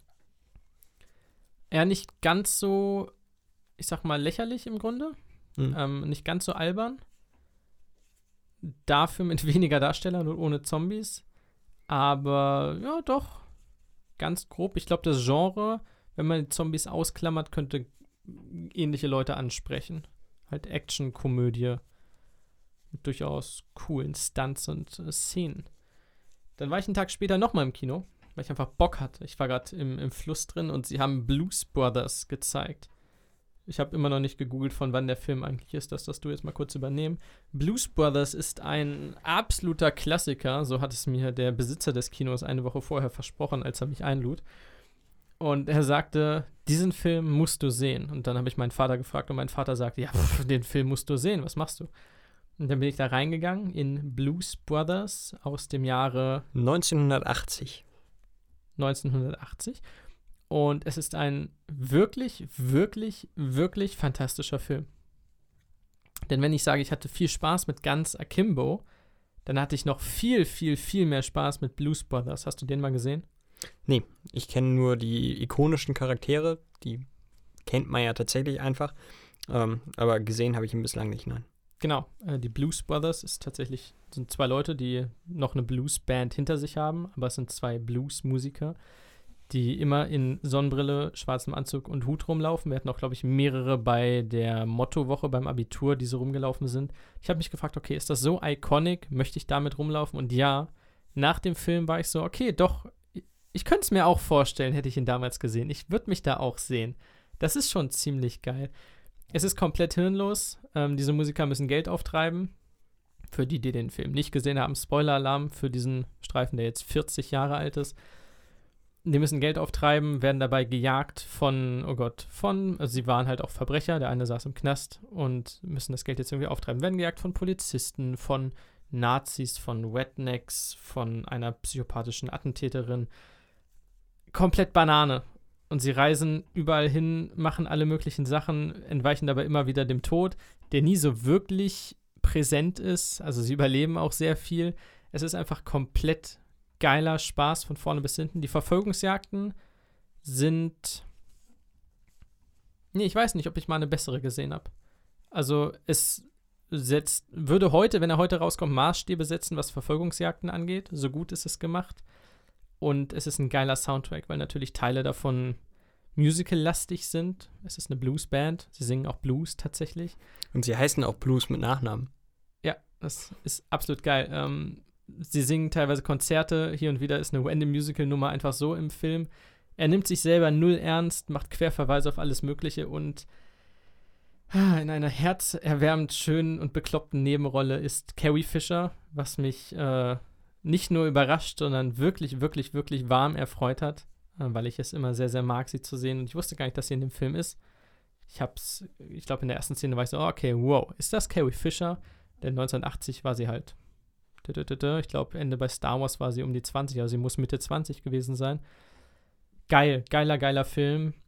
Wer Blues Brothers nie gesehen hat, bitte, bitte nachholen. Es ist wirklich, wirklich, wirklich gut und macht extrem gute Laune. Und ich kann jeden verstehen. Im Kino haben dann beim Abspann auch noch ein paar ältere Damen getanzt, die den Film wohl damals im Kino gesehen hatten. Und normalerweise würdest du sagen, ah, ein bisschen cringe vielleicht. Nee, hat einfach Spaß gemacht. Also man hat den Leuten, die da waren, und für Corona-Verhältnisse war das Kino recht gut gefüllt, muss man sagen. Die hatten so unglaublich viel Spaß. Das, ähm, das hat mich glücklich gemacht, wenn diese Menschen glücklich sind. Ich war sehr froh. Ich hatte einen wirklich schönen Abend. Blues Brothers, meine Empfehlung der Woche. Und vor allen Dingen habe ich gerade gesehen, dass die Hauptrollen gespielt wurden von Dan Aykroyd, der bekannt ist aus, äh, als einer der OG Ghostbusters und John Belushi, dessen viertletzter Film das war, bevor er 1982 an einer Überdosis Drogen gestorben ist. Ich glaube, den werde ich mal nachholen. Mach es. Hat gerade wirklich sehr, sehr cool geklungen. Also die Blues Brothers an sich kenne ich halt als Charaktere schon, schon wirklich einige Jahre. In der Popkultur Film nicht. verankert. Ja. Ich habe auch Den noch werd mal ich Bock. nachholen. Ich will die mir kaufen und in den nächsten ein, zwei Wochen tatsächlich noch mal schauen. Dann schauen wir den zusammen. Können wir gerne machen. Dann können wir, ach, das ist ja fast wie in alten Zeiten, ganz nostalgisch. Können wir mit einer Top 10 abschließen heute. Top Allerdings- 10 ist viel. Keine Top 10 von uns, sondern hat Netflix die Top 10 äh, ihrer Original-Filme rausgebracht. Und zwar die äh, 10 Filme, die Netflix selbst produziert hat, die am meisten angeklickt und angeschaut wurden. Also einmal anschauen wird bei denen schon gezählt nach zwei Minuten ununterbrochenem Gucken. Ähm, ja, finde ich, find ich okay, kann man so zählen. Ähm, kritisch wird es natürlich trotzdem, man muss so ein bisschen aufpassen, was die Zahlen angeht, die Netflix raushaut, denn das ist alles nicht transparent. Man hat nur Netflix als, als einzelne Quelle und die haben natürlich auch ein gewisses Interesse daran, einzelne Filme oder Serien zu pushen. Deswegen immer ein bisschen aufpassen, wenn die was raushauen. Spannend finde ich es aber trotzdem. Wir beginnen mit Platz 10, The Perfect Date, 55 Millionen Zuschauer. Habe ich vor dieser Liste noch nie von gehört. Es ist äh, ein Liebesfilm, eine Komödie von 2019. Und ich habe davon ebenfalls noch nie was gehört, aber ich gucke auch selten Filme auf Netflix. Dann Platz 9, eine Million Leute mehr geguckt, 56 Millionen, The Platform. Auch da habe ich noch nie von gehört. Geht das jetzt die ganze Top 10 so? Nein, nicht die ganze Top 10. Aber es kommt noch ein paar Mal. Äh, The Platform bekannt als Der Schacht. Ich erinnere mich dunkel, da mehrere Sachen drüber gelesen zu haben. Stimmt, da habe ich auch des Öfteren mal was Gutes von gehört. Der Schacht sagt mir schon wieder was, aber The Platform, jetzt der englische Begriff, sagte mir nichts. Platz 8, The Wrong Missy. 59 Millionen Zuschauer. Ich war keiner davon. Es ist äh, wirklich erschreckend. Das sind halt die weltweiten Zahlen und nicht die, äh, die deutschlandweiten Zahlen. Äh, ja, The Wrong Missy ist ein. Was ist denn das? Ein Liebesfilm, glaube ich. Ist das ein Liebesfilm? Es Das ist wahrscheinlich eine. Rom-Com. Genau. Äh, romantische Komödie von 2020. Okay. Kenne jetzt aber auch ehrlich gesagt keinen, der da mitspielt. Sarah Chalk, die kann man noch kennen. Die spielt Elliot in Scrubs. Genau, die kennt man. Und spricht Summer Smith in Rick and Morty. Auf Platz 7, Triple Frontier. 63 Millionen. Muss ich es erzählen oder äh, könnt ihr euch mittlerweile denken, ob ich ihn gesehen habe Du oder guckst eher Serien auf Netflix, wenn ich das so richtig nicht? höre, Ich, oder? ich gucke eher Serien auf Netflix, ja. Triple Frontier, wer ihn äh, nicht gesehen hat, von 2019, ein Action-Heist-Movie. Also könnte man vielleicht am ehesten Richtung. Äh, wie heißen die Typen mit den Masken? Äh, ich hätte jetzt Oceans gesagt, aber mit den Masken. Äh. Oh, die Serie, mein Gott, die alle lieben. Ach, äh, Bella Haus Ciao. des Geldes. Genau. Die machen auch Heists. Ich würde es damit gleichsetzen. Ich glaube, ein bisschen mehr Action ist dabei. Unter anderem mit äh, Ben Affleck, Oscar Isaac, der in den neuen Star Wars-Filmen mitspielt. Oder Pedro Pascal, Wunderbarer bekannt Typ. Oberyn Martell oder The Mandalorian. Jetzt kommt endlich der erste Film, den ich auch gesehen habe und den ich sehr, sehr gut fand. Platz Nummer 6, The Irishman. 64 Millionen Zuschauer. Es überrascht mich nicht, dass er nicht weiter oben ist. Das ist, glaube ich, der mit größtem Abstand teuerste Netflix-Film aller Zeiten. Dürfte wahrscheinlich auch einer der längsten sein. Genau, das ist die Sache. Ähm, ich weiß nicht, ob der ein oder andere Mainstream-Zuschauer sich dann doch gesagt hat, uh, drei Stunden Scorsese-Mafia-Drama, vielleicht gucke ich dann lieber The Office oder so. Ja, wenn es das denn wenigstens hier gäbe. Achso, ja, ich bin Oh, da nicht Mann. drin in der Szene. Ah, nee, gibt's nicht. Scheiße ist es. Naja. Platz 5. Murder Mystery mit einem großen Sprung 83 Millionen Zuschauer und das ist ein Film mit Jennifer Aniston und Adam Sandler. Den habe ich tatsächlich auch gesehen und fand ihn, das habe ich hier auch im Podcast erwähnt, nicht so scheiße, wie ich es ursprünglich von einem Sandler-Film erwartet habe und bin daher äh, wirklich positiv überrascht gewesen. Ich fand den nicht so schlecht. Gut, dafür steht auf Platz 4 der erfolgreichsten Netflix-Filme aller Fünf. Zeiten. Fünf. Fünf. Also der war äh, okay. Also es ist definitiv die obere Liga der Adam Sandler-Filme. Du klingst so schön überrascht. Ich war auch überrascht. Das war wirklich, äh, ja, überraschend gut einfach. Dann kommen wir jetzt zu einem Film, der wenig überraschend nicht so gut war. Äh, zumindest nicht so gut angenommen wurde. Ich habe ihn nicht gesehen aus gewissen Gründen. Michael Bays Six Underground, gesehen von 83 Millionen Leuten auf Platz 4. Finde ich schade. Ähm, ich mag die Idee ganz gerne. Die Idee besteht darin, dass äh, sechs Menschen, verschiedene Menschen ihren Tod vortäuschen und eine Eliteeinheit gründen, um quasi die, die Welt zu verbessern und Leute zu töten und so weiter. Also im Grunde ein äh, normaler Action-Plot. Aber ich mag es immer, wenn sich so Teams bilden. Unter anderem Ryan Reynolds ist dabei oder Dave Franco. Und ich weiß nicht, wenn du so einen Cast hast, ähnlich wie bei Oceans, so aus sechs festen Leuten, es kann ganz cool sein. Dass Michael Bay das produziert hat, hat dem Film vielleicht nicht so gut getan. Also die Grundidee finde ich auch ganz spannend. Werde ich mir mit Sicherheit irgendwann auch nochmal anschauen, einfach aus, ja, aus Gründen, um zu schauen, ob der wirklich so schlecht ist, wie er bewertet wurde. Platz 3. Spencer Confidential. 85 Millionen Leute haben sich den Film angeschaut. Ich habe äh, nicht mehr so wirklich im Kopf, was das sein sollte. Ich weiß, dass der Name klingelt, aber sagt mir nichts. Äh, hier steht auf Deutsch heißt der Wonderland. Okay, ich kenne den auch nur unter Spencer Confidential. Ist ein Action-Drama von 2020. Unter anderem mit Mark Wahlberg. Wow. Ja. Ja, wäre vielleicht nicht so. Ja, Mark Marone macht mit, der ist auch ein Glow dabei gewesen. Mark Marone, cooler Comedian, geiler Schauspieler. Dann kommen wir doch jetzt zu Platz 2. Lange Zeit der erfolgreichste Film auf Netflix gewesen, Bird Box. 89 Millionen Zuschauer, äh, unter anderem bekannt durch die Bird Box Challenge. Genau, finde ich interessant, dass der nicht weiter vorne ist, denn ich glaube, Netflix setzt auch darauf, dass Filme wie auch Tiger King oder als Serie, dass die viral gehen tatsächlich außerhalb der eigentlichen Serie. Das ist, da Netflix ja im Internet mitspielt, glaube ich, ein ganz, ganz großer Verbreitungsweg. Und gerade bei Bird Box, was ja wirklich auch außerhalb des Films sehr, sehr, sehr bekannt wurde durch die Challenge, dadurch, dass alle möglichen Leute TikToks damit gedreht haben, keine Ahnung. Ich hätte gedacht, es wäre erster. Ja, jetzt kommt nämlich das, was, was ich so ein bisschen kritisch finde manchmal bei Netflix, dass sie so intransparent sind, was die Aufrufzahlen angeht. Denn hätten, hätte, man hätte wirklich meinen können, dass Bird Box der, der erste ist. Um das Ähm. kurz zu sagen, ähm, Bird Box ist so ein Horrorfilm und die Leute haben die ganze Zeit Augenbinden auf, was dann zu dem Trend führte, dass sich Leute Augenbinden aufgesetzt haben und damit auch ihre alltäglichen Aktivitäten gestaltet haben, was nicht nur einmal zu schweren Verletzungen oder Schlimmerem führte.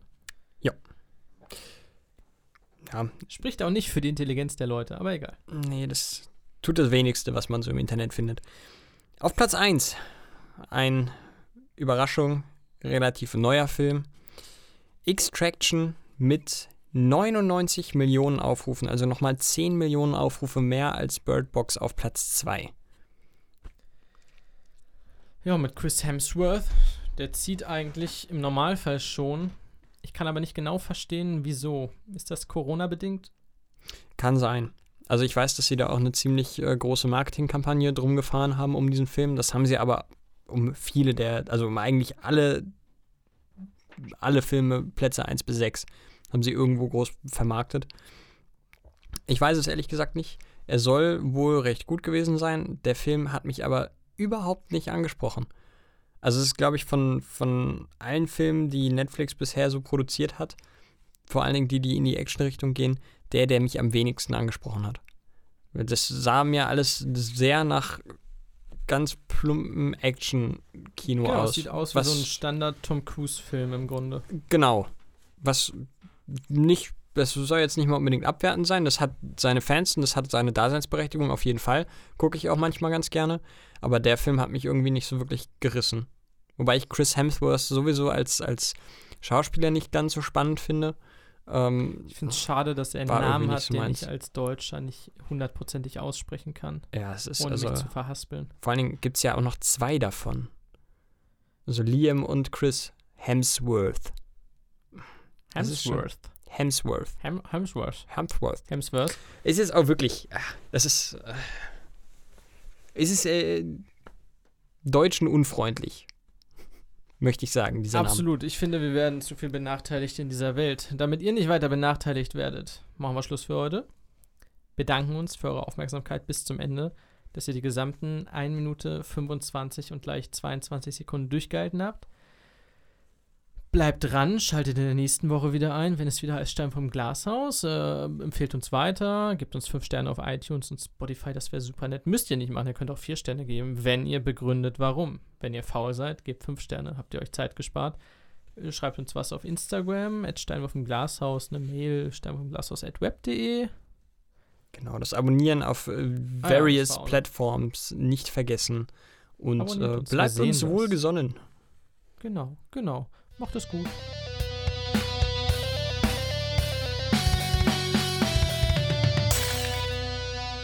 Steinwurf im Glashaus.